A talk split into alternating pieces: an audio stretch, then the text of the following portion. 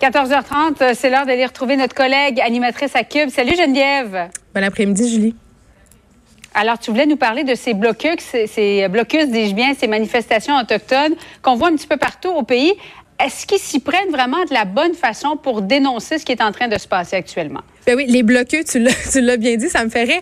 Euh, ben évidemment, c'est sûr que quand on perturbe euh, la circulation, l'ordre civil, comme l'ont fait d'autres mouvements militants, c'est sûr que c'est jamais le fun pour nous, la population, qui sommes un peu pris en otage euh, dans tout ça. Mm-hmm. Tu sais, on pense notamment à l'histoire du pont Jacques-Cartier ici, c'est sûr que, que ça, ça crée de la colère. Et ça, je le comprends très bien.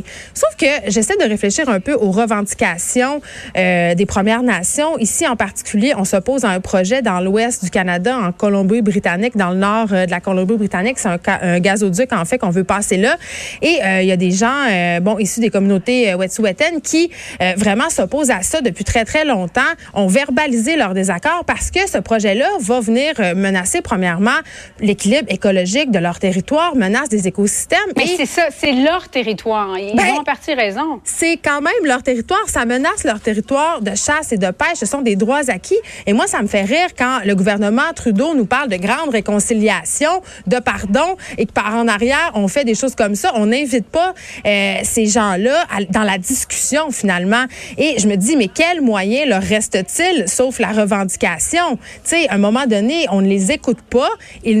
En plus, ce qui est vraiment ironique, c'est que les membres de la Nation Wet'suwet'en ont proposé des solutions. Ils ont proposé carrément un chemin alternatif pour ce gazoduc-là.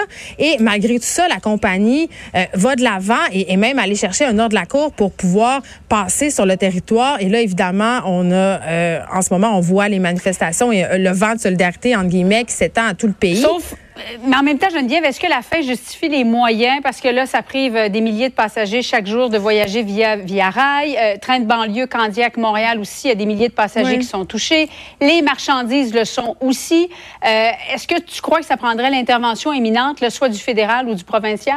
Bien, en fait, est-ce que la fin justifie les moyens? J'ai envie de dire, et c'est vraiment dommage que la population en fasse les frais, mais dans, dans cette mhm. question-là particulièrement, j'ai envie de dire oui, parce que quel autre moyen ont-ils pour faire passer leur message, si ce n'est que de déranger la population. Moi, j'ai l'impression que le gouvernement va bouger quand justement ils vont sentir la soupe chaude, la grogne populaire. Et moi, j'ai bien hâte justement qu'il y ait une intervention euh, du fédéral, parce que c'est quand même une compétence fédérale que tous ces projets-là. Bon, là, la CAC aussi, euh, au Saguenay, il y a ce projet euh, GNL. Bon, ils sont super là-dedans. Moi, ça me fait rire. D'un côté, ils passent des affaires comme la consigne des bouteilles, puis de l'autre bord, ils nous passent les projets de gazoduc.